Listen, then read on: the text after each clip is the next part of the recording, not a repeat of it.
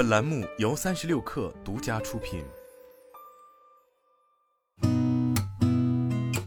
八点一刻，听互联网圈的新鲜事儿。今天是二零二三年十月十二号，星期四，早上好，我是金盛。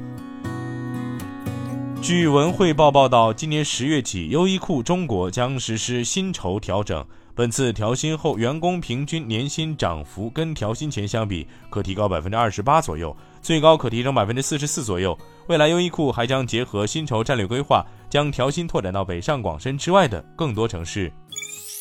据读秒财经报道，十月十号，小米官方客服表示，我们可以永久关闭开机广告了，需要提供电话号码和小米 ID 等，预计等待两个工作日即可。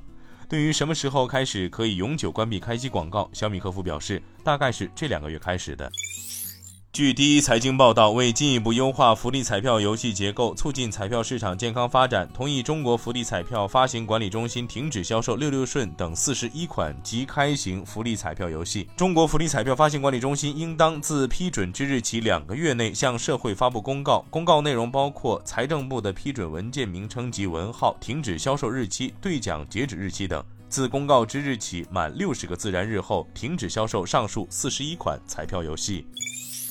据财联社报道，华林证券发布高管变动公告称，赵卫星因个人原因申请辞去首席执行官兼执委会主任委员职务。公司财务总监兼首席风险官关小斌因个人原因辞职。董事会决定聘任朱松出任公司首席执行官兼执委会主任委员，同时兼任公司财务总监。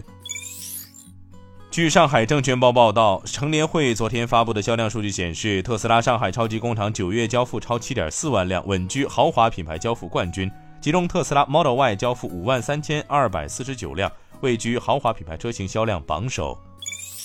分析机构 CCS Insight 最新预测显示，到二零二三年年底，iPhone 活跃设备数量将超过十三亿台，其中百分之五十以上为二手机型。报告表明，iPhone 的使用寿命正在延长。从2024年开始，iPhone 的平均寿命将增加至八年。今天咱们就先聊到这儿，我是金盛八点一刻，咱们明天见。